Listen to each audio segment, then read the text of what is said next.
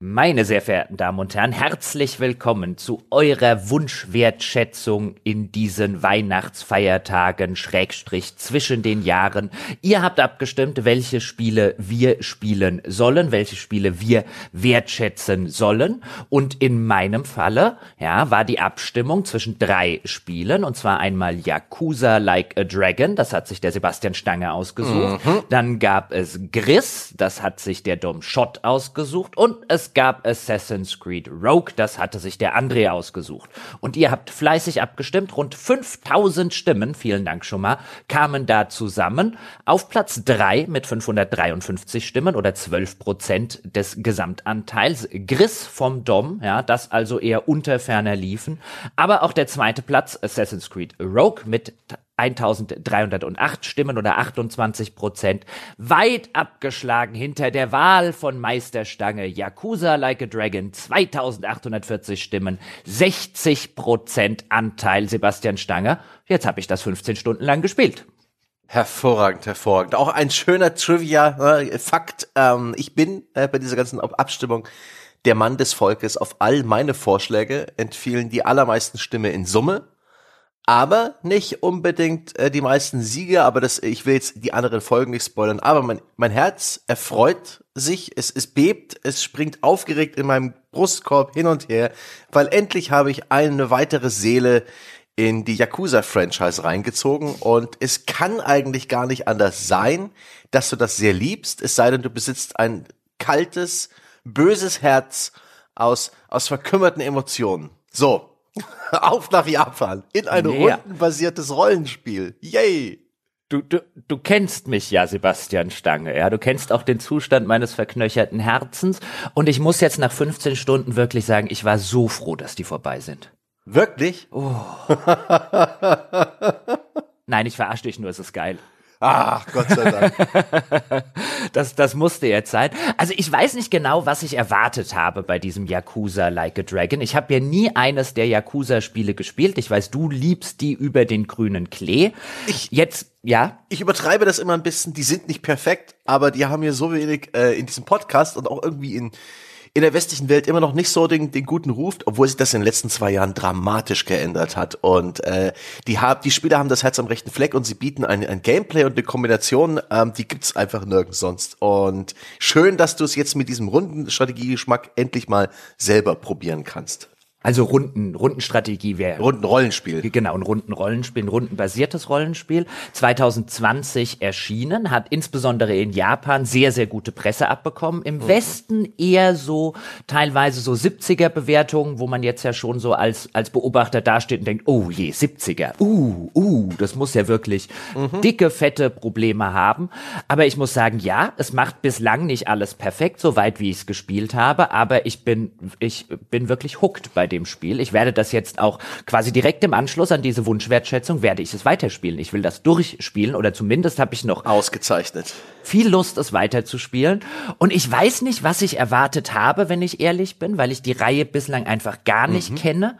Aber ich habe nicht erwartet, dass ich unter dem Strich in vielerlei Hinsichten Persona für Erwachsene spiele. Ja, also Persona und Dragon Quest, da haben sie sich reichlich bedient, was dieses neue Spiel angeht, aber ähm, auch diese Struktur der Yakuza-Spiele, die ist eigentlich wenig angefasst. Es gibt eine, es gibt eine sehr storygetragene Main Questline und es gibt eine Open World, die sich nebenher immer weiter öffnet, in der man unglaublich viel Dinge tun kann ähm, so Zeitvertreib, also kompletten Blödsinn, der aber irgendwie äh, charmant ist und teilweise gut geschrieben, technisch selten äh, sonderlich exzellent inszeniert, aber das hat was. Und es ist ein sehr fremder Ort, diese Yakuza-Spiele. Ich finde, die, die bauen da immer so eine Kleinstadtwelt auf, die ist auch relativ kompakt und dicht gefüllt und halt einfach so schräg und andersartig. Ne? Du bist ja auch dann im Verlauf der Story bei der netten Zuhälterin eingezogen und solche Geschichten. Das Spiel beginnt als, äh, indem du als Leiche mehr oder weniger in einem Müll, äh, in einer Müllhalde endest und du lernst erstmal die Obdachlosen-Szene dieses Ortes kennen. Ist fantastisch. Okay, jetzt bevor wir, bevor wir ja. aber einsteigen, was mich interessieren würde, weil ich Yakuza jetzt überhaupt nicht kenne. Das hier ist ja ein Ableger, bei dem Sie gesagt haben, wir machen jetzt kein Action-Gameplay, mhm. sondern wir machen ein rundenbasiertes ja. Rollenspiel in einer modernen Welt. Das Ganze mhm äh, ist ja oder spielt jetzt hauptsächlich, soweit wie ich es gespielt habe, in einem fiktiven Distrikt der Stadt Yokohama. Mhm. Wenn ich das richtig verstanden habe, spielen die Yakuza-Spiele eigentlich sonst immer in einem fiktiven Distrikt Tokios. Zu dem mhm. komme ich anscheinend auch noch im Laufe der Story nochmal wieder zurück. Da beginnt das Spiel. Bislang aber alles im modernen Yokohama stattfindend. Ähm, erklär mir doch mal zwei, drei Takte zu der Reihe an sich. Was, was macht die normalerweise für eine Art Spiel? Was hat es normalerweise für einen Gameplay, dass ich ein bisschen einordnen kann? Mhm. Wie weit hat sich das jetzt davon entfernt? Es ist echt dasselbe Gameplay, wie du es erlebt hast. Du läufst in dieser äh, Open World umher nur dass wenn Kämpfe ausbrechen, werden die in den klassischen Yakuza-Spielen halt als Beat'em Up ausgetragen. Der wird auch meistens ganz kurz geladen, in den neueren Teilen nicht mehr so lang und dann verdrischst du halt allerlei Gangster und Street Thugs und Angry Men und so weiter, die auch teilweise echt bizarre Bezeichnungen haben. Ähm, und das Spiel ist auch vollgesteckt, stopft mit Nebenquests, mit ähm, ne Minispielen und Nebenaufgaben und Sammelobjekten und so weiter. Und die Yakuza-Reihe hat stets einen relativ kompakten Schauplatz, einen kleinen Stadtteil, eine kleine Open World, die aber umso voller gesteckt ist und immer eine riesige Menge von Recycling. Wie oft die schon Kamarucho einfach eins zu eins neu in ein neues Yakuza eingebaut haben, ist krass. Und das ist eben auch, das ist das an dem Spiel, dass die haben das Ryogo Gotoku Studio, das hat nicht so viel Kohle. Die haben nicht so ein Riesenbudget, deswegen sparen die Geld an allen Ecken und Enden. Das sieht man dann den Idle-Animationen, das sieht man an den Kameraeinstellungen bei den Zwischensequenzen von niedriger Priorität, die sind grausam. und das ist, je länger man das spielt, desto mehr sieht man auch, wie sich Dinge wiederholen, aber es, es hat trotzdem oh, irgendwie das, seinen Charme. Das sehe ich aber bei dem Spiel gar nicht so oder nicht so extrem, wie du es siehst. Dazu kommen wir aber dann später mhm. noch, weil da habe ich einiges ja auf dem Zettel stehen. Ähm, aber gut, dann kann ich das ein bisschen einordnen. Also quasi ein ähnliches Spielprinzip, mhm. nur mit dem Kernkampf-Gameplay ein völlig anderes ja. statt Beat'em Up hier runden. Sie sind auch immer schon so ein bisschen rollenspielbasiert. Du hast äh, in der Regel auch Charakterwerte, die du steigerst mit verschiedenen äh, Mitteln. Da gibt's auch verschiedene Systeme. In Yakuza Zero ist es Geld, was du ausgibst um, um neue Moves freizuschalten, Combos und passive Skills und aktive Skills. Also wirklich die, das Kampfsystem war früher auch schon etwas involvierter und hier gehst du halt zum Arbeitsamt und holst den neuen Job und levelst eben auch ab. Mhm. Gut, fangen wir mal mit der Geschichte an, meine Damen und mhm. Herren. Worum geht's in diesem Spiel? Wir übernehmen die Rolle eines jungen Yakuza-Mitgliedes namens Ichiban Kasuga und äh, der ist ein ein ja ein ein niedrigstufiges Mitglied in der sogenannten Arakawa-Familie, die wiederum ähm, äh, also eine Yakuza-Familie, eine äh, organisierte Verbrecherfamilie, die wiederum einem größeren Tojo-Clan mhm. angehört. Und hier starten wir sozusagen in das Spiel hinein, in, in, in dieser Rolle. Und wir erfahren auch relativ früh im Spiel schon, dass unser Protagonist den äh, Arakawa selbst, also das Oberhaupt dieser Familie, der gewissermaßen sowas wie der Pate im, äh, mhm. im, im japanischen äh, Verbrechersyndikat ist. Und den verehrt er wie eine Art Vaterfigur, weil er selber ist nämlich weise, ist in einem letztlich Bordell aufgewachsen und äh, findet jetzt hier im jungen Erwachsenenalter oder im jugendlichen Alter eine, eine väterliche Figur, ähm, der auch sein ganz, ganz, ganz großes Vorbild ist, weil der ja noch sozusagen die Yakuza-Ehre ähm, sehr weit hochhält, so ein alter Yakuza mhm. ist, bei dem es wirklich noch um Familie und Ehre und so weiter geht. Über die Darstellung des organisierten Verbrechens ist nachher noch weiter zu reden. Schlucken Sie es jetzt erstmal, meine Damen und Herren. Und dann begibt es sich, dass es zu Problemen in dieser Arakawa-Familie kommt und ähm, der ja sozusagen die die rechte Hand des Patriarchen einen einen äh, einen Mord begeht und äh, dafür aber nicht in den Knast gehen möchte. Und dann sagt der Kasuga sagt dann dann mache ich das einfach, ja. Ich, ich nehme sozusagen die Schuld auf mich, ich schluck diese Kröte, ja, ich werfe mich äh, in die Kugel hinein und ich gehe für meine Familie und insbesondere für meinen väterlichen Patriarchen gehe ich jetzt 15 Jahre in den Knast. Ich behaupte einfach, ich war das gewesen. Alles für die Familie. Und das passiert dann auch und er landet im Knast. Und äh, 15 oder ich glaube sogar 18 Jahre später, weil er noch mal ein paar Jahre drauf, oben drauf bekommt, wegen einem Zwischenfall im Gefängnis, 18 Jahre später wird er dann entlassen, geht auf die Straße vom Gefängnis, erwartet jetzt gewissermaßen hier schon sein, sein, sein Willkommens, mhm. ähm, seine Willkommensparty und niemand ist da, um ihn abzuholen. Und er stellt auch mehr oder weniger fest, dass der Arakawa jetzt überhaupt nichts mehr mit ihm irgendwie am Hut haben will. Er arbeitet sich dann trotzdem ähm, zu einem Meeting, das der Arakawa offensichtlich äh, äh, macht und wird ihm wird gesagt, hey, geh da lieber nicht rein, weißt du, geh lieber, bau dir dein eigenes Leben auf und er versteht das halt gar nicht mhm. angesichts des Opfers, das er gebracht hat für diese Familie und dann platzt er in ein, ein in ein Yakuza-Meeting hinein und der Arakawa sagt sowas wie, ey, sorry, echt und er schießt ihn. Mhm. Kommt also raus und ich, ich erzähle da jetzt keine Angst, meine Damen und Herren, nicht die ersten 20 Stunden der Story, sondern eher die ersten zwei ja. äh, von etwa 45 Stunden Story, wenn ich das richtig gelesen habe. Und es stellt sich raus, dass der Arakawa in der Zwischenzeit, also den 18 Jahren, die vergangen sind, seinen ursprünglichen äh, Clan verraten hat, dem er angehört hat und sich auf die Seite eines Konkurrenzclans gestoßen hat, äh, äh nicht gestoßen hat, äh, geschlagen hat mhm. und ähm, mit diesem Konkurrenzclan jetzt zusammen gewissermaßen die Macht in Tokio an sich gerissen hat, wo das ganze Spiel beginnt. Und ähm, nachdem unser Protagonist erschossen wird, scheint ihn irgendjemand, wir wissen nicht wer, nach äh, Yokohama gebracht zu haben mit einer Schussverletzung. Er ist offensichtlich nicht dran gestorben, sondern wurde nur schwer verletzt. Dort äh, äh, zwischen Mülltüten abgeladen wurde in irgendeinem Obdachlosenviertel. Und dort gibt es zufällig einen Obdachlosen, der früher Krankenpfleger äh, gewesen ist und der flickt uns notdürftig wieder zusammen und ist auch unser erstes Partymitglied, mit dem wir dann zusammen losziehen. Und ja, sozusagen das Setting des Spiels oder der, die Prämisse des Spiels ist, wir sind jetzt gewissermaßen selber auch obdachlos, wir sind mittellos.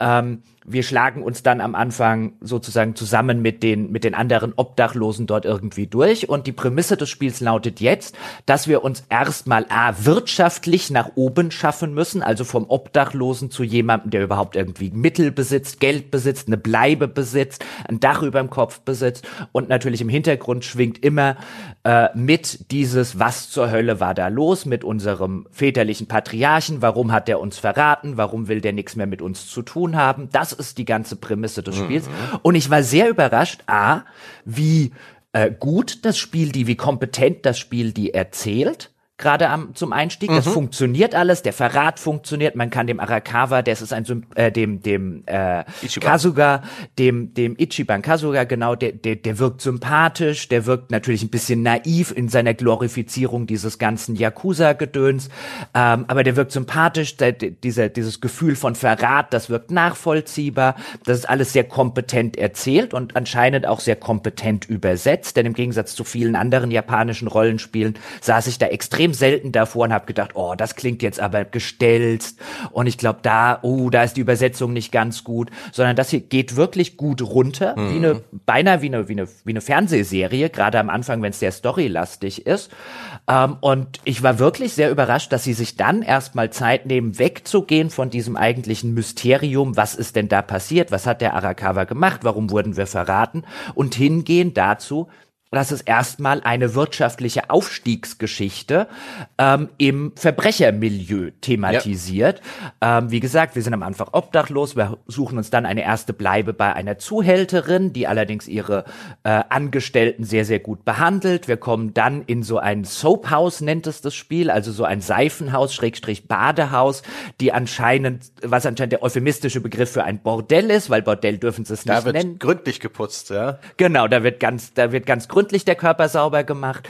Ähm, und äh, wir begegnen dann auch ja in den ersten Stunden weiteren Mitgliedern, die sich unserer Gruppe anschließen. Da kommt ein ehemaliger Detektiv dazu, der kurz vor seiner Pensionierung entlassen wurde. Aber wirklich die ersten Stunden verbringen wir damit, wie du schon gesagt hast, zu einer Arbeitsagentur zu gehen, uns Jobs zu besorgen, uns langsam aber sicher hochzuarbeiten. Natürlich immer vor diesem Hintergrund des kriminellen äh, Milieus mit kriminellen Machenschaften und anderen Yakuza-Clans, die wir dann treffen. Aber diese Aufstiegsgeschichte, die hat mich wirklich so ein bisschen überrascht, weil damit habe ich gar nicht gerechnet. Und die setzt das Spiel auch echt sehr schön um. Ja. Also du hast da schon ein paar wunderbare äh, Yakuza-Klischees mitbekommen. Zum einen ist Yakuza wirklich in den linearen Story-Missionen oder in den Zwischensequenzen sowas wie verbotene Liebe in der japanischen Mafia.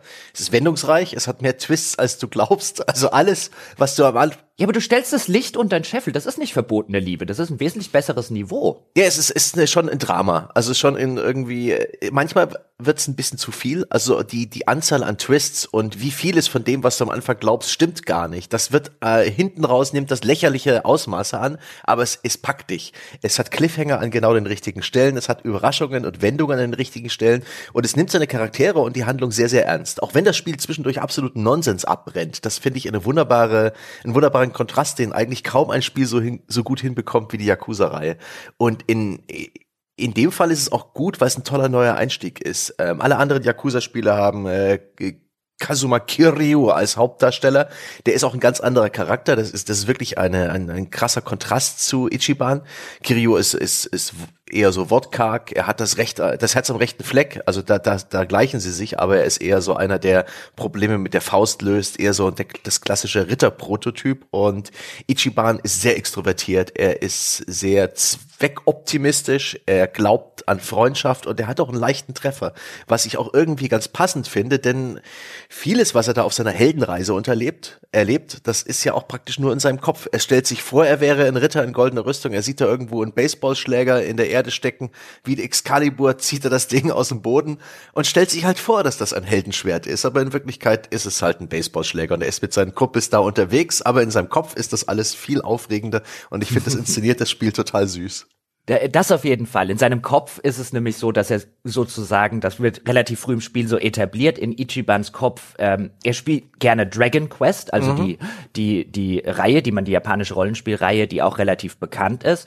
Und ähm, relativ früh im Spiel kommt dann irgendwie so, das Leben ist ja eigentlich wie ein Rollenspiel. Mhm. Ja, und dann stellt er sich das auch bei Kämpfen auf der Straße, wie du schon gesagt hast, so ein bisschen entsprechend vor, ähm, dass er so der, der äh, Ritter der Entrechteten ist und ähm, wenn wir dann im weiteren Spielverlauf sozusagen Zaubersprüche und sonst was abbrennen können und Spezialfähigkeiten, dann ist es immer mit so einem gewissen überzeichneten, das passiert jetzt in Ichibans Kopf.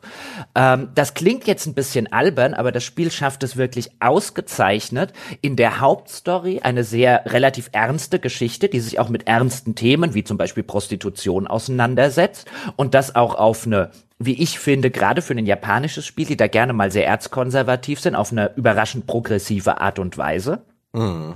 Und dann aber an anderen Stellen, ähm, gerade zum Beispiel in den zahlreichen Nebenaufgaben, in, äh, schon ins, ins Alberne mhm. äh, reingeht. Aber die Mischung stimmt, weil man immer weiß, wenn ich in der Hauptstory bin, dann hier sozusagen, jetzt wird's ein bisschen ernst. Und ähm, gerade bei den zahlreichen Nebenaufgaben, da treffen wir dann zum Beispiel einen, der in einem dieser Badehäuser war und quasi nur noch mit Seifenblasen äh, mhm. ähm, äh, angezogen ist und sich nicht traut, alleine hier irgendwie zum nächsten äh, Klamottenladen zu gehen, um sich Klamotten zu besorgen, weil er aus dem Badehaus rausgeschmissen wurde. Und dann müssen wir den Typen halt mit seinen, mit seinen Seifenblasenkostüm eskortieren äh, zu, äh, zu einem Klamottenladen und dort die Frau im Klamottenladen, die müssen wir dann davon überzeugen, dass der Kerl nicht irgendwie ein brandgefährlicher Nudist und Exhibitionist ist, sondern wirklich verdient hat, Klamotten zu bekommen. Ja, das ist witzig. Das ist die eine Stelle im Spiel, wo plötzlich ganz viele Leute mit Wasserschläuchen am Straßen Rad stehen ja, und genau. putzen und Eimer durch die Gegend werfen. Das ja. ist echt albern. Aber das ist, das ist witzig albern. Ich saß grinsend davor und man könnte jetzt wirklich denken, wenn ich jetzt wahrscheinlich meine eigene Wertschätzung hören würde, würde ich vielleicht ein bisschen denken, oh, ob mir das Spaß macht. Aber es funktioniert wirklich gut, mhm. weil das Spiel weiß, wann es ernst sein muss und das Spiel weiß, wann es albern sein kann. Mhm. Äh, und äh, viele von den, von den Nebenaufgaben habe ich gerne gemacht. Auch das ist ungewöhnlich für ein japanisches Rollenspiel. Japanische Rollenspiele mögen es eigentlich echt gerne, in den Nebenquests 0815 Sachen zu verpacken. Ja, äh, töte fünf davon, hol mir zehn von da drüben. Also wenn ich mich an viele, nicht alle natürlich, aber Nebenaufgaben von sowas wie, ähm, wie Xenoblade Chronicles mhm. oder so erinnere, das hier ist auf einem anderen Niveau. Es erzählt tatsächlich auch gerne mal wirklich kleine berührende Geschichten in seinen Nebenaufgaben. Äh, klar gibt's auch ein bisschen Kropfzeug, aber die Anzahl der, wie ich finde, interessanten Nebenquests ist hier ausgesprochen hoch. Ja, das ist eine Kern Kernkompetenz der Reihe. Die äh, diese Submissions, glaube ich, heißen die in diesen Spielen immer. Die die sind bekannt dafür, dass sie halt, dass du nie weißt, was du kriegst. Deswegen beginnst du jede, weil du. Es kann sein, dass gerade die eine total tolle Story erlebst. Es gibt da in Yakuza in den ursprünglichen Yakuza, ich glaube in Yakuza 2, das wird in Zero auch nochmal aufgegriffen, zum Beispiel eine Substory, die zieht dich in äh, irgendeinen Fetischclub rein, wo äh, gestandene Männer so tun, als wären sie Babys, die du später auch noch verprügeln wirst, die gerade gewindelt werden. Das gibt's hier, das gibt's hier aber auch. Oh großer Gott, gibt's hier war hier wurden die Babys auch Ja, ich habe ich habe Männer Männer Ja, in stimmt. Windeln und mit Schnuller im Mund habe ich auf die Backen gehauen und dann äh, die werden später übrigens einer deiner Summons. ja, ich weiß, habe ich schon. Ausgezeichnet. Das kann ich dann, weißt du, wissen Sie, meine Damen und Herren, wie in Final Fantasy, ja, da gibt's ja diese berühmten äh, Beschwörungen, die man machen kann, so Ifrit und Bahamut, und dann kommen so riesige Wesen und hier gibt es eine, eine Art Organisation, ja, die kann man dann äh, pro Kampf rufen, die kostet dann Geld und dann kann man, das sind gewissermaßen die Beschwörungen im, im Spiel und dann kommen sehr viele alberne Leute, unter anderem der äh, etwas korpulente Mann mit Windeln und äh, Schnuller im Kopf, ähm, im, im, im Mund, ja, der sich du- rausstellt als eigentlich ist er ein ganz netter. Natürlich, das ist immer, in diesen Nebenaufgaben gibt's auch immer dann, also in 60 Prozent der Fällen, kommt zum Schluss, ist immer die Dreiaktstruktur. Äh, Du machst sehr oft Dinge dreimal. Und zum Schluss äh, hat dann der Auftraggeber ein, ein Einsehen, der Bösewicht wird bestraft oder irgendwie ein, ein Pärchen findet wieder zueinander. Leute haben Verständnis zueinander. Es kommt kurz und es kommt ständig so ein, so ein bisschen dramatische oder melancholische Musik. So, so Elektropiano-mäßig. Und die Story ist zu Ende. Das ist so formelhaft, das ist eigentlich total plump, aber ich liebe es. Ich liebe es. Oh, hier geht wieder was gut aus. Es ist halt, es ist halt, es ist halt äh, äh, interessant, auch wenn es albern ist und einfach gut gemacht und gut Ja. geschrieben. Ich hatte jetzt zum Beispiel eine Nebenquest und keine Angst, es gibt so viele, ich kann, da, da kann ich gar nicht richtig mit der Spoiler Nee.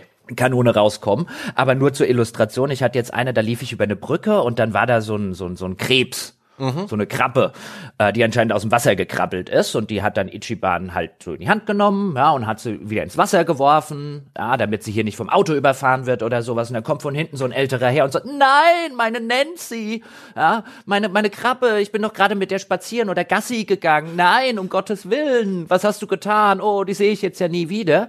Ja, und unser Ichiban, ja, sympathischer, etwas naiver und vielleicht auch ein bisschen vertrottelter Nerd, der er halt nun mal ist, zu sagen, oh, verdammt, sorry, ich, ich guck mal, ob ich sie wiederfinde. Ja, und dann sagt dir der Typ noch, ja, die hat hinten so ein ganz markante, äh, so eine ganz markante Narbe oder, oder Gestaltung ihres Panzers, sieht aus wie ein X. Und dann geht man an eine andere Stelle und da stehen natürlich dann, was weiß ich, fünf oder sieben Krabben rum und dann muss man die richtige, äh, muss man rausfinden und da geht man stolz wieder zurück zu dem Typen und der so, ja, meine Nancy ist wieder da, jetzt kann ich sie endlich aufessen. Und Ichiban so, was? Ich hab das gemacht, weil ich gedacht habe, es ist dein Haustier. Der so, nee, ich hab die jetzt die ganze Zeit hochgepäppelt, bin mit der extra immer spazieren gegangen, ja, um die, Muskula um die Muskulatur zu stärken und jetzt haben wir hier irgendwie ein Festmahl. Ichiban so, nee, nee, das will ich jetzt nicht. Was kann ich dir besorgen, damit du die Krabbe nicht isst? Und das ist halt so eine typische Nebenquest in dem Spiel und ich fand's ganz witzig. Sehr gut. Krebs übrigens und auch einer der Summons, die du im Spiel freischalten kannst. Und die, ah, das finde ich so geil. Die Animation, wenn du so einen, einen, Freund praktisch in den Kampf holst. Time to call a friend. Dann hat er, holt, zückt er seine App und äh, holt bei dem Dienstleister einen, einen Mitkämpfer.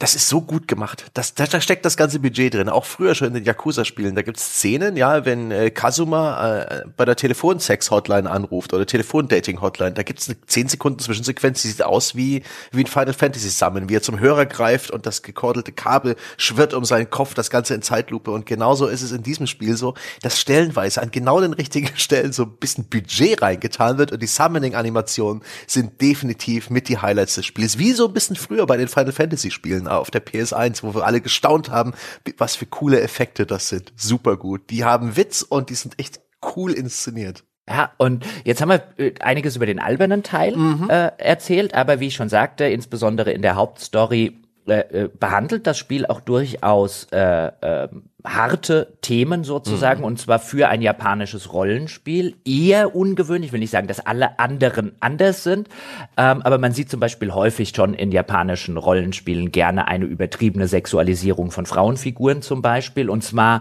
auf so eine exploitative Art und Weise. Ja, die sollen alle große Brüste haben und die Kamera landet dann gerne auf den Brüsten ähm, und die Brüste sind dann teilweise animiert, weil das ist ganz wichtig oder es kommen relativ schnell, wird ja auch gerne genommen, kommen irgendwelche ähm, äh, äh, Frauen in irgendwelchen äh, Dienerinnen, in irgendwelchen Zimmermädchen-Outfits, die dann mhm. auch extrem sexualisiert werden.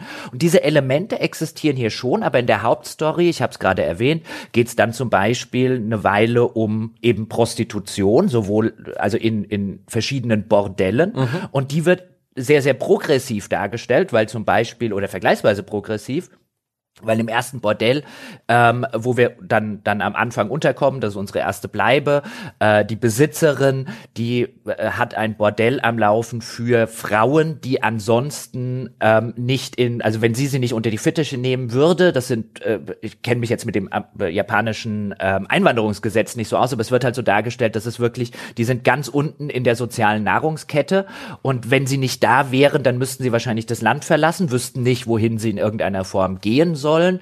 Ähm, also das wird nicht irgendwie runtergebrochen auf das, das komplett Sexualisierte mhm. in diesen Bordellen. Bislang hab, ist mir auch noch keins über den Weg gelaufen, wo ich jetzt zumindest käuflichen Sex machen könnte. Also mit dem Thema geht das Spiel dann für mich schon überraschend ernst und auch auf eine äh, in der Regel anständige Art und Weise um.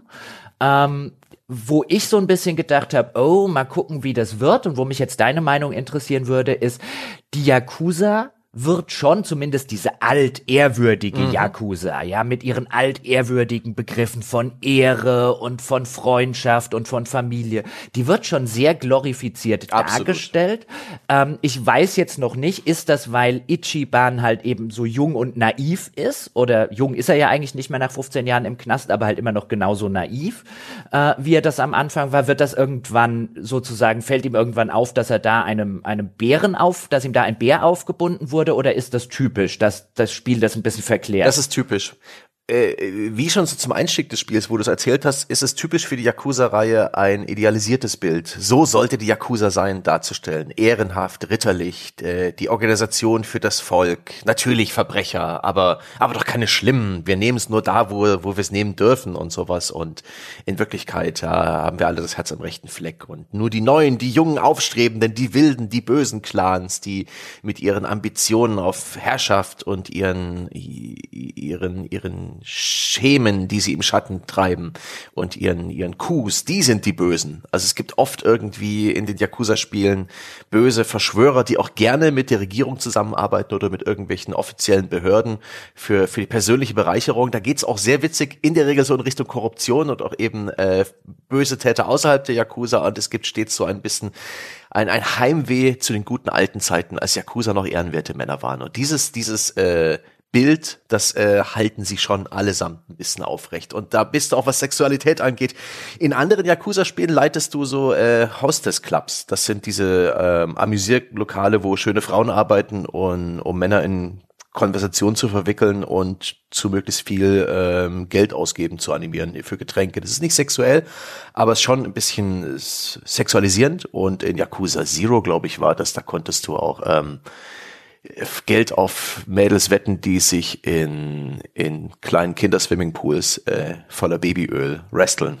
Also, äh, ja, ja, ja, das, aber ähm, ich meine, das ist ein Aspekt, den kann man irgendwann vielleicht auch mal in einem, in einem äh, ja. weiteren äh, übergeordneten Kontext ja. irgendwie betrachten, eben so Sexualisierung insbesondere von Frauen in äh, japanischen Spielen oder in japanischen Rollenspielen. Mhm. Mir ist es hier halt echt aufgefallen, insofern positiv, weil die Latte häufig sehr niedrig liegt bei dieser Sorte Spiel in dieser Hinsicht. Ähm, aber hier hast du es zum Beispiel in der Hauptstory, ähm, bist du dann in, eben in einem dieser Badehäuser, die in Wirklichkeit mhm. halt Bordells sind und nur anders heißen.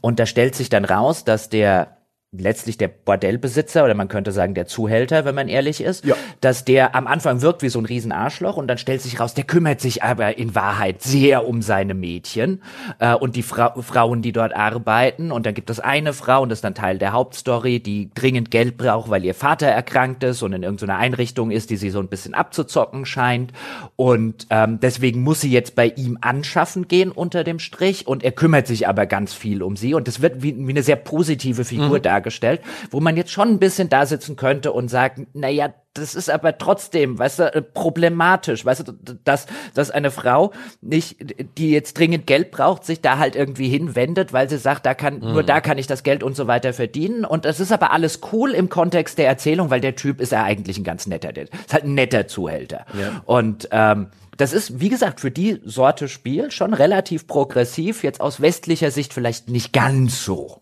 Ja.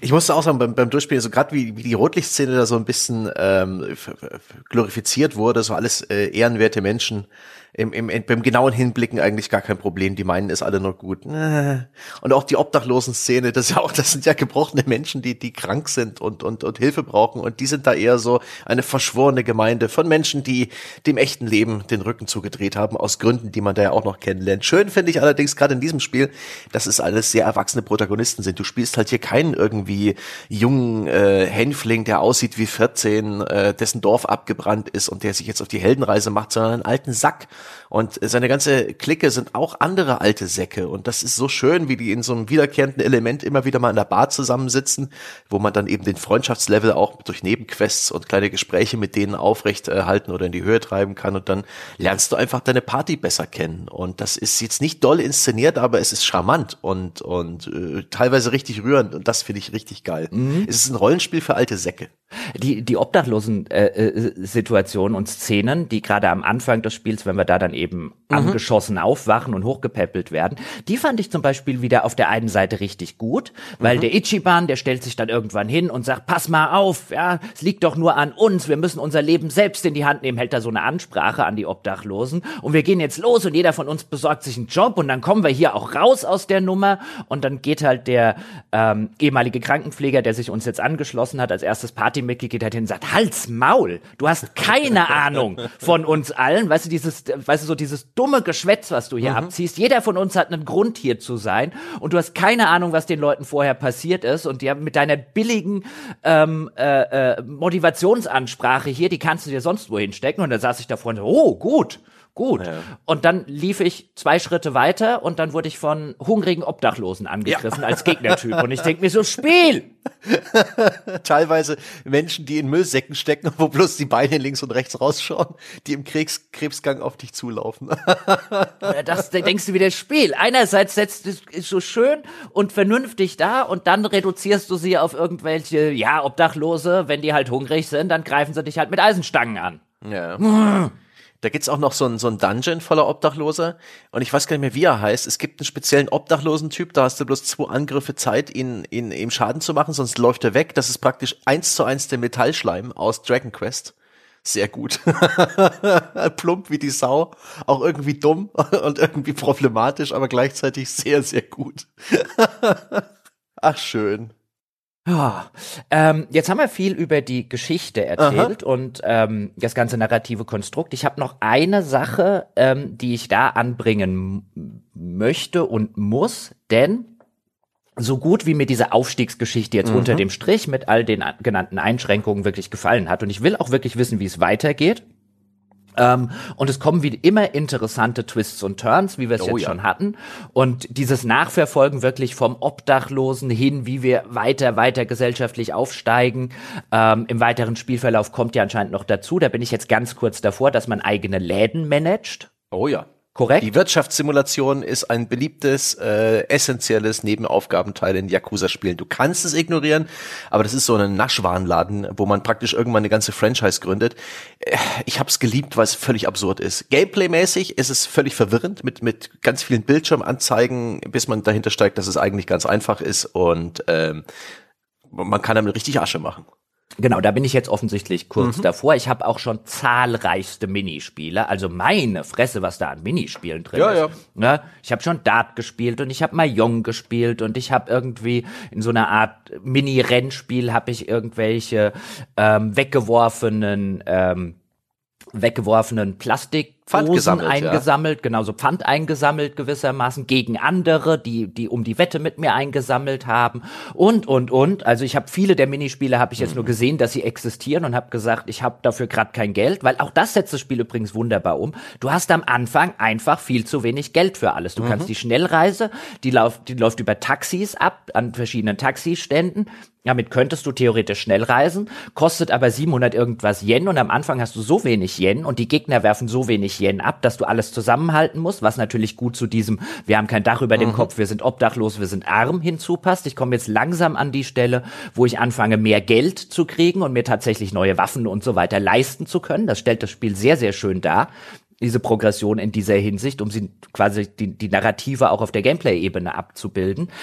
Ähm, und was das Spiel halt auch macht, deswegen habe ich eingangs gesagt, es ist ein bisschen Persona für Erwachsene, ist, dass es ähm, dass es so Zuneigungslevel gibt und Zuneigungsstufen mhm. mit deinen Partymitgliedern, die sich im Laufe der Zeit kommen halt neue Mitglieder in eine Party dazu und ähm, wenn du die eben nach oben treibst, indem du entweder mit denen in der aktiven Party kämpfst oder a la Persona dich mit denen triffst und mhm. Freizeit mhm. mit ihnen verbringst, ähm, dann bekommst du halt Boni, insbesondere Boni für die Kämpfe. Die werden also stärkere Teammitglieder und Prinzipiell schönes System, gefällt mir auch bei Persona sehr gut. Mein Problem ist, ich finde bislang alle Partymitglieder langweilig.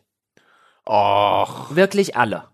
Also ich mag oh. den Ichiban in seiner in seiner jugendlichen Naivität mit 43 oder wie alt er ist.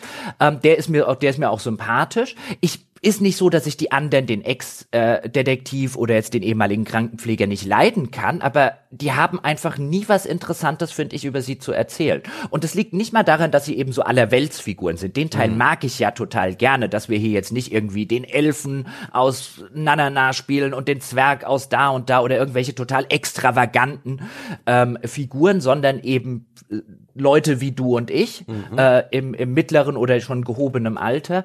Aber die sind auch ordentlich auf Englisch vertont. Ich habe auch nichts gegen die Sprachausgabe. Ich habe nichts dagegen, wie das geschrieben ist. Ich habe nur so den Eindruck, da kommt einfach nicht viel, was mich interessiert. Ja, ich fand manche dieser Neben, also es gibt ja, wie ich es vorhin gesagt habe, es gibt diese Möglichkeit in der Kneipe, wo man sich regelmäßig trifft, dann mhm. immer noch so ein bisschen, ein bisschen den Charakter, den Freundschaftslevel in die Höhe zu treiben. Und das erzählt hat einfach nur dumme kleine Geschichten, wo Leute halt mal so ein bisschen aus ihrer Vergangenheit erzählen oder in, in peinliche Situationen kommen und alle lachen über sie. Das ist teilweise echt gut geschrieben und, und sympathisch. Und gibt den Charakteren auch ein bisschen mehr Tiefe. Aber ja, ich, es kommen noch ein paar Charaktere dazu, aber tatsächlich sind sie nicht so gut wie andere. Also in Yakuza 4 beispielsweise gibt's die, die besten Nebencharaktere der Seriengeschichte. Akayama-san oder Arayama, ich weiß gerade gar nicht, wie er heißt, ist einer der besten. Da habe ich einen schlimmen Man-Crush auf diesen Typen, obwohl er gar nicht existiert. Ähm, ja, aber ich finde, sie, sie sind ganz nett und sie haben auch dadurch, dass sie im Kampf verschiedene Rollen haben, zumindest so ein, so ein bisschen für dich als Spieler so eine gewisse, ein gewisses Format, einen gewissen Charakter. Ne? Namba, der Typ, der die Krankenschwester, die uns, äh, der Krankenpfleger, der uns am Anfang hilft, ein Teil unserer Clique ist, der, der greift an, indem er halt Taubenfutter auf den Boden wirft und ne, die Gegner mit dem Rudel Tauben angreift oder ne, seine Stinky Breath Attacke mit seinem schlechten Atem greift er an. Auch hart an der Grenze, aber irgendwie Irgendwie sehr Yakuza. Ja, seine, seine Anfangscharakterklasse oder sein Job, wie es in dem, im Spiel heißt, kommen wir gleich noch dazu, ähm, ist ja auch äh, Obdachloser. Ja. Und dann hat er Fähigkeiten eines Obdachlosen. Ja. und das kann man jetzt so oder so sehen. Einerseits ja. natürlich teilweise, weiß ich, stinkende Atemplump umgesetzt. Andererseits kann man es schon legitimerweise auch interpretieren als hier so eine Obdachlosen-Ermächtigungsgeschichte. Ja. Weißt du, der Obdachlose ist auch, ich habe extra mal nachgeschaut, ähm, was empfiehlt denn so das Internet nach zwei Jahren für, was sind denn die besten äh, Jobs, die es im mhm. Spiel für die einzelnen Charaktere gibt. Und da heißt es immer, der Obdachlosenjob ist sein bester Job. Na, da kann man jetzt ja auch rein interpretieren, weißt du, einerseits problematisch vielleicht ein bisschen, andererseits, aber auf dieser Metaebene hat offensichtlich jemand da gestanden, hat gesagt, den Job machen wir als besten. Mhm. Ähm, naja, jetzt haben wir uns schon so ein bisschen ans Kampfsystem rangenähert. Das war für mich auch am Anfang echt ungewöhnlich. Ich war es gewohnt, dass ich bei den Yakuza-Spielen einfach mit simplen Kombos und coolen inszenierten Spezialmoves auf die Gegner einprügel und hier und da vielleicht auch mal ein Item benutze und jetzt ist das alles rundenbasiert. Trotzdem wird geprügelt. Trotzdem wird geprügelt und ich finde im Kern ein gut umgesetztes Rundenkampfsystem. Also was wir machen ist, wir laufen aus der Third Person eben durch die mehr oder weniger offene Welt Ähm, also eben durch diesen, diesen fiktiven Stadtteil, der sich im weiteren Spielverlauf auch immer weiter öffnet, ähm, der, wo die einzelnen Bestandteile, also die einzelnen Bezirke, Distrikte ähm, sind auch sehr schön auf der Karte sehr klar voneinander getrennt. Und wenn man in einen reinläuft, wo man dann merkt, oh, hier haben die Gegner viel zu hohen Level, dann, dann dampft man ab. Also das ist so ein bisschen Level äh, Gating, das dort betrieben wird, dass man aber insofern auch ausnutzen kann, wenn man es schafft, an den Gegnern vorbeizurennen, was geht, nicht immer, aber wenn man es clever macht, geht das, kommt man vielleicht zu einem Laden, in dem man Waffen kaufen kann, die man vielleicht zu diesem Zeitpunkt noch gar nicht so richtig hätte besitzen sollen. Ähm, das finde ich ganz nett gemacht, aber man sieht eben, wenn man in der, in der Third-Person-Ansicht durch die Stadt läuft, sieht man eben die Gegnergruppen, die es meistens sind in dieser Open World, sieht man da langlaufen und die laufen die patrouillieren dann gewissermaßen eine Straße rauf und runter und dann kann man ein bisschen warten und ihnen aus dem Weg gehen. Oder eben, wenn man in sie reinrennt, beginnt der Kampf. Der kommt auch kein extra Ladebildschirm oder so, der findet dann direkt dort statt, wo man dieser Gegnergruppe über den Weg gelaufen ist und dann entspinnt sich im Kern eigentlich ein sehr, sehr klassisches Rundenkampfsystem. Mhm. Also ähm, die einzelnen Protagonisten kommen nach und nach dran. Es gibt normale Attacken, man kann sich auch verteidigen und es gibt eine Reihe von verschiedenen Spezialangriffen und in Anführungszeichen natürlich Zaubersprüchen wie jetzt Heilzaubern oder Schadenszaubern. Jede, äh, jeder Charakter, abhängig von seinem Job, hat äh, verschiedene Waffen, also zum Beispiel die junge Frau, die ich jetzt gerade relativ neu in die Party bekommen hat, die greift halt mit Handtaschen an und dann kann ich unterschiedliche Handtaschen für sie kaufen. Ähm, der äh, der der Namba, also die der Krankenpfleger, der rennt bei mir jetzt gerade mit einem riesengroßen Besen durch die Weltgeschichte und haut Leuten den Besen auf den Kopf. Ähm, auch da wieder so ein bisschen ein alberner Unterton mhm. und gerade auch bei den Spezialfähigkeiten, wir haben es ja schon erwähnt, aber im Kern ein sehr sehr gut funktionierendes Rundenkampfsystem, das auch an manchen Stellen Stellen noch einige kleine interessante Dinge tut, nämlich ähm, wenn, wenn zufällig irgendetwas bei unserem Charakter ähm, äh, ein, ein, ein Objekt in der Spielwelt, äh, so was weiß ich, ein Schild oder so, das am mhm. Straßenrand steht, wenn das zufällig im, im, im, im Angriffs, ähm, äh, ja, im Angriffsradius liegt, dann nimmt unser Charakter, das müssen wir gar nicht machen. Ich mache dann zum Beispiel normale Attacke und dann sieht aber unser Charakter, da ist was und dann nimmt er das Schild hoch und dann haut er statt dreimal mit äh, seinem, mit seinem Schlagstock zu, haut er dann dreimal mit dem Schild drauf und macht deutlich mehr Schaden. Ja, das ist ganz witzig. Das ist so eine Eigenschaft der Yakuza-Spiele, der, der Prügelspiele, dass du eben ganz viele Umgebungsobjekte in die Hand nehmen und damit auf die Gegner einschlagen kannst. Wenn du äh, Kazuma Kiryu ausreichend gelevelt hast, kannst du auch Motorrad aufheben und damit um dich schlagen in den Actionspielen. Und das ist echt eine witzige Idee, wie sie dieses Element in ein rundenbasiertes Kampfsystem mit eingebaut haben. Aber es ist auch tatsächlich ein bisschen seltsam, wie äh, praktisch die Charaktere und auch Gegner automatisch die ganze Zeit so ein bisschen hin und her laufen in, in praktischen Echtzeit, während du ab und zu mal denen Befehle gibst, was es teilweise für AOE-Schaden ganz schön knifflig macht, da die Gegner zuverlässig zu treffen. Ja, das ist, das ist ein bisschen seltsam. Das ist, das ist jetzt einer der Kritikpunkte, die ich hätte. Es gibt ähm, einige Fähigkeiten, die dann einen Flächenschaden machen, also mehr als einen Gegner treffen können. Es gibt aber keine Anzeige, wenn du das auslöst, ähm, welche Gegner du tatsächlich triffst. Und im letzten Moment kann auch noch ein Gegner, weil, äh, wie du schon gesagt hast, die Kämpfe laufen rundenweise ab, aber die Figuren bewegen sich. Also ich kann jetzt fünf Minuten warten, bis ich meiner Figur einen Befehl gebe. Die greifen mich nicht an, aber die bewegen sich um die Figuren drumherum. Und alles, was Flächenschaden macht, ist halt wirklich was, ähm, wo, wo so ein bisschen, wo ich manchmal den Eindruck habe, dass es mir dazu zufallsabhängig ist, dass im letzten Moment ein Gegner noch in irgendeiner Form wegbewegt, was ich jetzt nicht beeinflussen kann, was, weißt du, meiner, meiner taktischen Entscheidung, die kann ich nicht darauf beruhen, weil ich weiß ja nicht, was passiert, da kommt so ein gewisser Zufallseffekt dazu, den ich eher als störend empfinde. Mhm.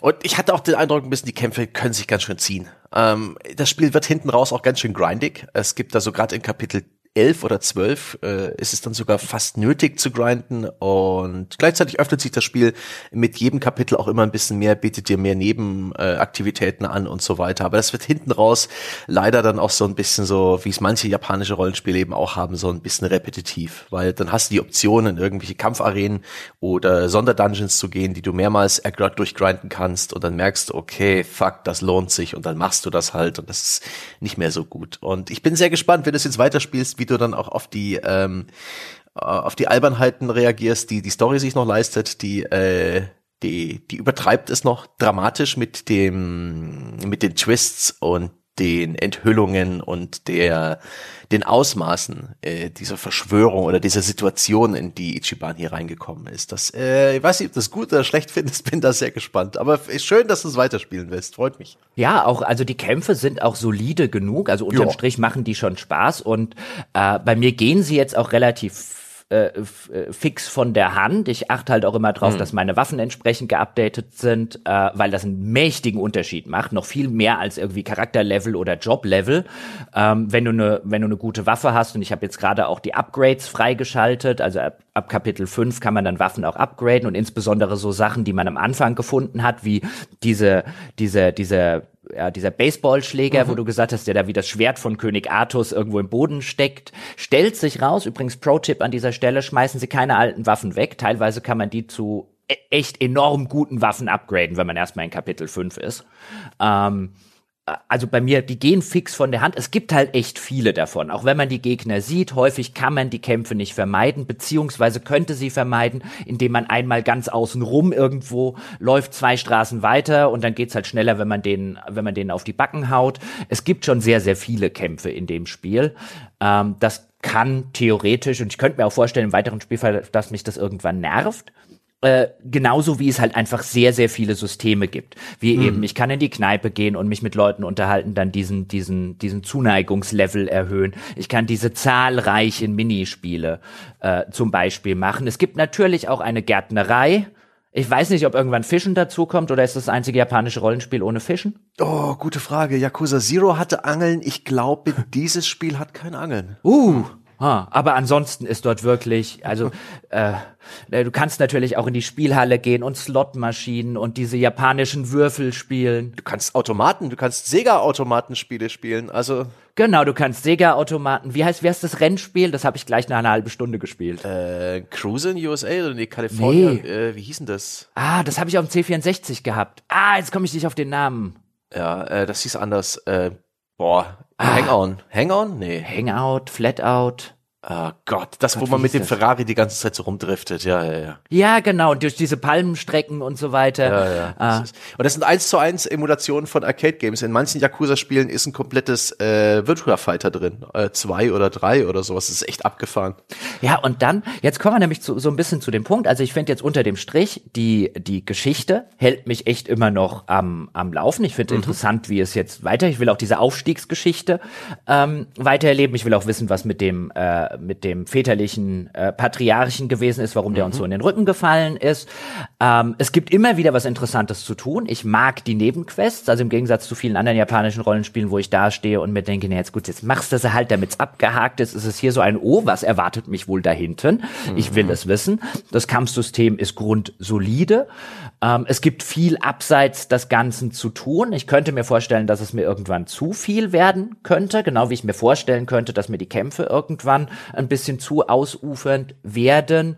Ähm, ich merke jetzt gerade, ich habe sehr viel Lust, das Ganze weiterzuspielen nach 15 Stunden. Das Einzige, wo ich so ein bisschen einen Durchhänger habe, ist immer alles, was mit diesen Charakterzuneigungen angeht. Also okay. wenn ich in der Kneipe vorbeikomme und äh, ich sehe, oh, da kann ich jetzt was machen, dann sitze ich eher davor und so, oh, ich habe keine Lust auf das Gelaber gerade. Bislang war da halt noch nichts Interessantes. Okay, schade. Das ist so ein bisschen der einzige, die einzige Einschränkung, die es bei mir so geht. Aber was mich immer wieder erstaunt, und jetzt sind wir nämlich an dem Punkt, den du eingangs mal gesagt hast, so von wegen, ja, man merkt, dass da nicht viel Geld drin steckt. Ja, technisch gesehen, auch für ein Spiel von 2020, hat schon zwei Jahre auf dem Buckel. Das war damals nicht das taufrischste technische Spiel, was auf den Markt gekommen ist. Ist es nie. Die Yakuza-Spiele sind in der Regel eine Konsolengeneration hinterher. Aber was mich erstaunt und dann habe ich mal geguckt, ob ich das irgendwo im Internet irgendwie in Kritiken wiedergespiegelt finde und habe zumindest nichts gefunden. Was mich echt erstaunt, ist die schiere Anzahl der Assets, die in diesem Spiel drin sind.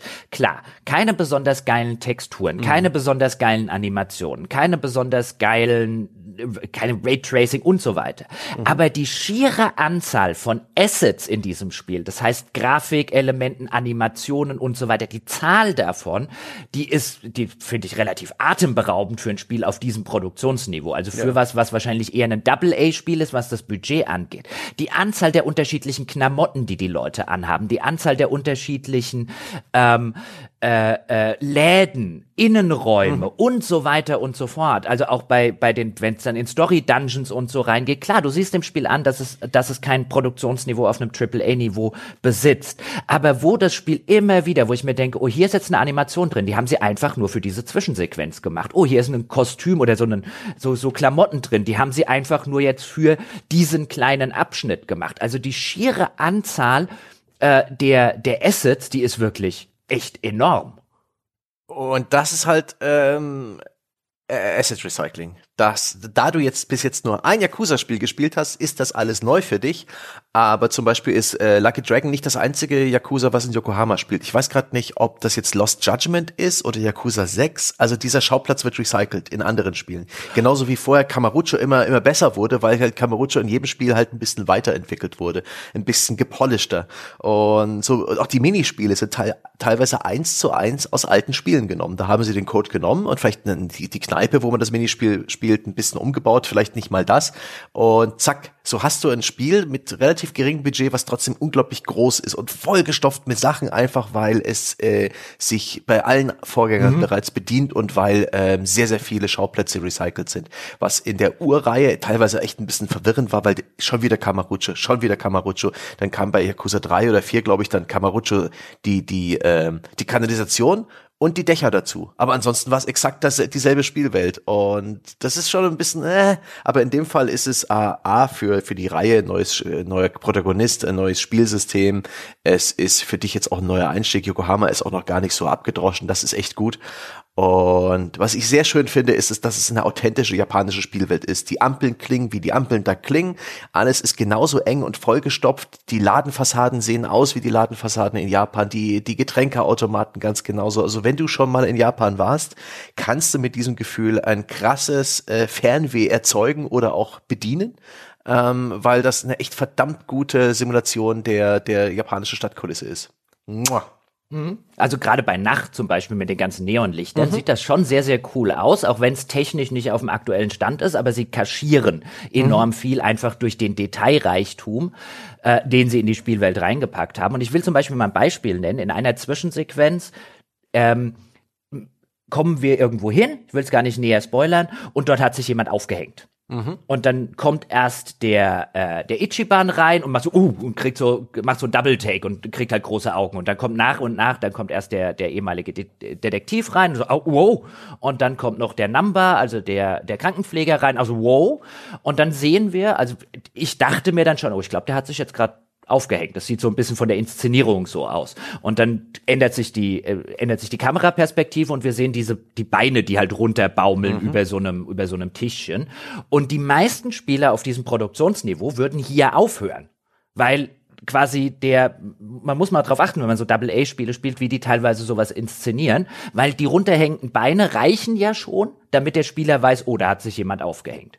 Ähm, und damit man eben nicht machen muss, was halt die Mühe gibt sich halt Yakuza Like a Dragon hier. Und dann sehen wir aber noch mal in der nächsten Einstellung quasi aus sozusagen aus der totalen ähm, die herunter den herunterbaumelnden leblosen Körper, mhm. den sie dann natürlich auch dafür haben sie, weiß ein neues Gesichtsmodell machen müssen. Sie mussten den Strick und so weiter, das muss gescheit aussehen.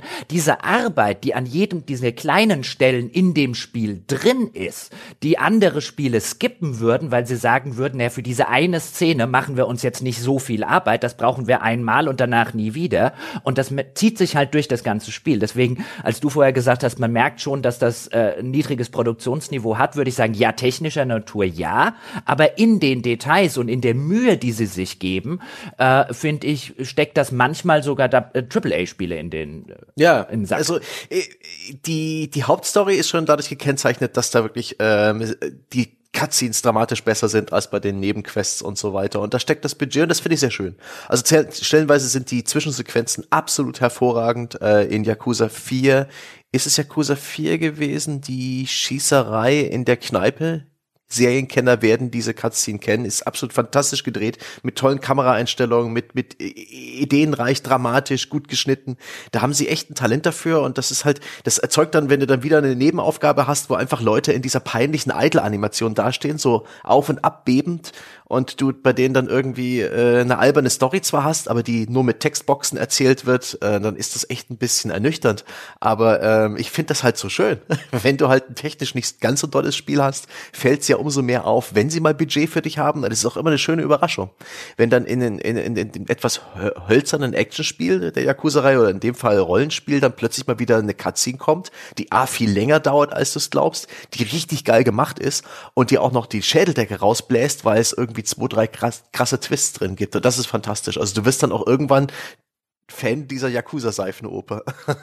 Jetzt nimmst du wieder Seifenoper. Nee, oder des Dramas. Ich finde das so interessant, warum du das, warum du das Spiel immer so, warum du so sehr auf den Negativen. Weil sie es, weil sie es maßlos übertreiben weil das Ausmaße annimmt, die ins Lächerliche gehen. Also äh, ich, du bist noch nicht so weit, aber ich vielleicht siehst du es am Ende des Spiels auch anders. Ja, aber auch, aber auch die Sachen, die, die bis jetzt passiert sind. Also ich, ich, ich nehme immer, wenn du über Yakuza redest, Und stellst du es halt immer ich, so ich, dar, dass ich unter gar keinen Umständen dieses Spiel spielen will. Und Nein. jetzt spiel doch. Du, du stellst es immer als riesen Bullshit dar, der irgendwie trotzdem ganz albern und ganz cool ist. So kommt es immer bei mir an.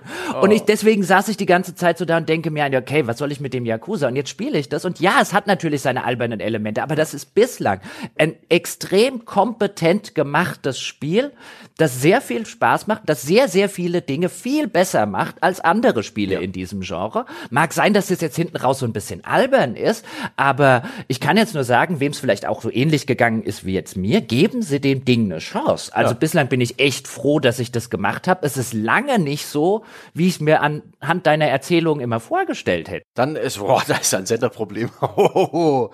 Nee, vielleicht ist es auch ein Empfängerproblem. Ich will dich jetzt, ich will, will dich nicht an Pranger stellen, weißt du? Aber ich denke so, warum immer diese Einschränkung? Das ist in den Sachen, die es macht, macht es echt gute Dinge. Naja. Und TV-Serien in den letzten Jahren haben ja auch gelernt, dass sie auch gerne in Sachen Twists und, und Wendungen äh, im Zweifel lieber mehr reinpacken. Die Leute mögen sowas. Und äh, was du vorhin auch so ein bisschen rausgearbeitet hast, definitiv hat äh, dieses Entwicklerstudio und diese Spieleserie so eine eigene Handschrift, einen gewissen Charakter. Das äh, ist einfach, man merkt dem Spiel an, dass da Liebe am Detail drin steckt, dass die Entwickler ihr Spiel richtig gern haben, dass sie ihre Protagonisten lieben und dass sie ganz viel Zeit und Mühe in Dinge stecken, wo man, wo man es anderswo nicht bekommt, ob das das Writing oder die Ideenreichtum, der Ideenreichtum bei den Side Missions ist, ob es die, die, die cool inszenierte Hauptstory ist, die auch sehr dramatisch ist. Und es gibt auch sehr viel, ne, sehr viel, sehr viel Payoff für Sachen, die irgendwann mal äh, eingeführt werden. und äh, es ist, ist, ist ganz interessant. Also auf jeden Fall äh, ist es etwas, das kriege ich nirgends, nirgends woanders, äh, außer in der Yakuza-Reihe, diese Sorte Gameplay. Es ist für mich auch so ein bisschen so ein cozy Place, ja. Das ist so ein, ein, ein etwas Vertrautes ein Yakuza-Spiel von, äh, was seine äh, Elemente angeht, seine mhm. Formeln angeht, mhm. seine Spielstruktur angeht. Und ich kehre immer wieder gern zurück ist auch etwas, wo ich mir gerne Zeit lasse zwischen den einzelnen Teilen, weil man kann da auch sehr schnell ausbrennen. Wenn du jetzt die Yakuza-Reihe back-to-back nachholst, dann bist du völlig durch. Das ist ähm, zu viel äh, von etwas, das sich aneinander immer sehr ähnelt. Aber so das erste Mal in Yakuza einsteigen, ah, ich, ich wünschte, ich könnte das. Ja, Ich wünschte, ich könnte noch mal eins zum ersten Mal spielen. Deswegen wünsche ich dir viel Spaß auf der Reise. Mhm. Dankeschön. Ja, und äh, vielen Dank übrigens, dass du mir diese Empfehlung hast angedeihen lassen. Vielen, vielen Dank, Dank an, an die Menschen. Genau ja, an unsere treuen Hörerinnen und Hörer, die äh, durchaus richtig abgestimmt haben. Also ich bin sehr, sehr froh, dass ich das jetzt endlich mal ausprobiert habe. Und so würde ich meine Wertschätzung jetzt nach 15, naja gut, ich habe vielleicht 18 Stunden, aber das erzählen wir jetzt keinem, ähm, würde ich jetzt meine Wertschätzung damit beenden. Geben Sie dem Ding mal eine Chance. Und es ist auch relativ einfach, dem Ding eine Chance zu geben. Es ist nämlich im Game Pass. Machen Sie nicht denselben Fehler, den äh, eine hier jetzt ungenannte Person vielleicht gemacht hat, die gar nicht auf die Idee gekommen ist, in den Game Pass zu gucken und dann für 30 Euro irgendwie die Ultimate Edition auf der PlayStation gekauft hat. Das wäre äh, eine große törichte äh, Dummheit, die niemand der hier Anwesenden je begangen hätte. Ja, ähm, aber das Ding ist im Game Pass, also es hat eine sehr, sehr niedrige Einstiegshürde. Außerdem läuft er jetzt wahrscheinlich, wenn wir, wenn dieser Podcast erscheint, auch bei Steam irgendwie und Co. irgendwelche Weihnachtssales. Also äh, dann. Das Ding ist auch auf der Playstation im Extra-Abo. Doppelt dumm. du warst sogar mit der, mit der Plattform gar nicht so falsch. also, wir haben ja nicht gesagt, dass ich das war. Ja, stimmt. Das wollen wir an dieser Stelle, ja. Wir wollen hier, wir wollen hier keine Gerüchte in die Welt streuen. Oh Gott, ich Idiot.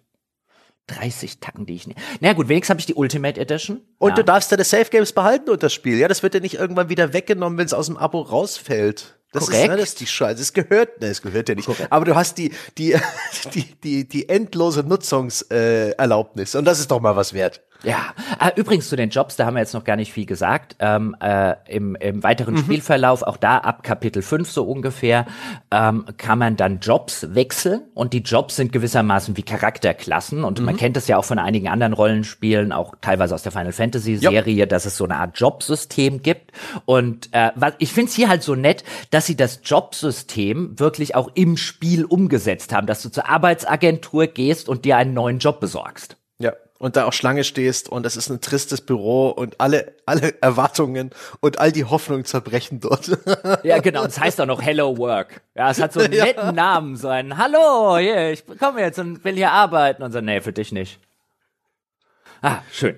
Also wie gesagt, ich bin sehr froh äh, und dankbar dem Sebastian und euch dort draußen ebenfalls, äh, dass ich dieses Spiel jetzt endlich mal spielen durfte und ein bisschen dazu gezwungen wurde. Und ich kann jedem nur empfehlen, gebt dem Ding eine Chance, wenn ihr es mal in einem Sale rumfliegen seht oder wenn ihr einen Game Pass habt oder wenn ihr das PlayStation Extra habt. Das ist wirklich so ein Spiel, wo ich jetzt seit fast zwei Jahren, seit du es damals gewertschätzt hast, wo ich so immer mal wieder in jedem Sale davor saß und gedacht hätte, gibst du dem Ding jetzt mal eine Chance? Und dann so, ach nee, wer weiß, ja, wie das am Ende ist. Ich habe auch noch nie ein Yakuza-Spiel gesehen. Wer weiß, ob ich damit irgendwie zurechtkomme, Sehr ob ich gut. da nicht nur Bahnhof verstehe und so. Wenn es Ihnen genauso geht, dann ist jetzt eine gute Gelegenheit, das einfach mal auszuprobieren. Das Ding hat's nämlich verdient. Ja, ist auch das erste Yakuza, das äh, sehr gut auf Englisch übersetzt wurde. Sonst musstest du immer Texte lesen und hast japanische Stimmen gehabt. Es ist wirklich einer der besten Einstiege in die Reihe.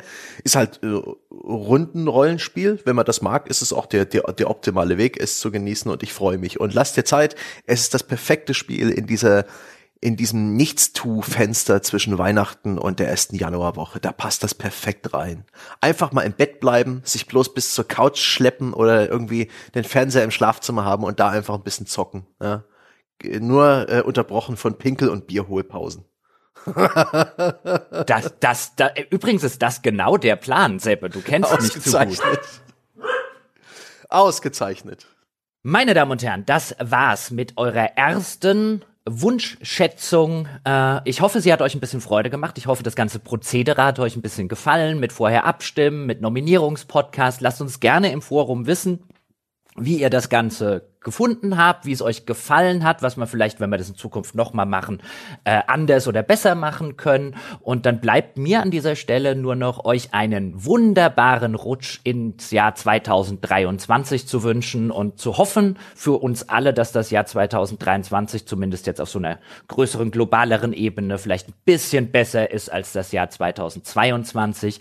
Kommt gut rein, rutscht gut rein, feiert schön, wenn ihr feiern wollt, ja, habt schön eure Ruhe, wenn ihr eure Ruhe haben wollt. Und wie immer an dieser Stelle vielen, vielen Dank an alle Unterstützerinnen und Unterstützer. Wir hören uns 2023 wieder.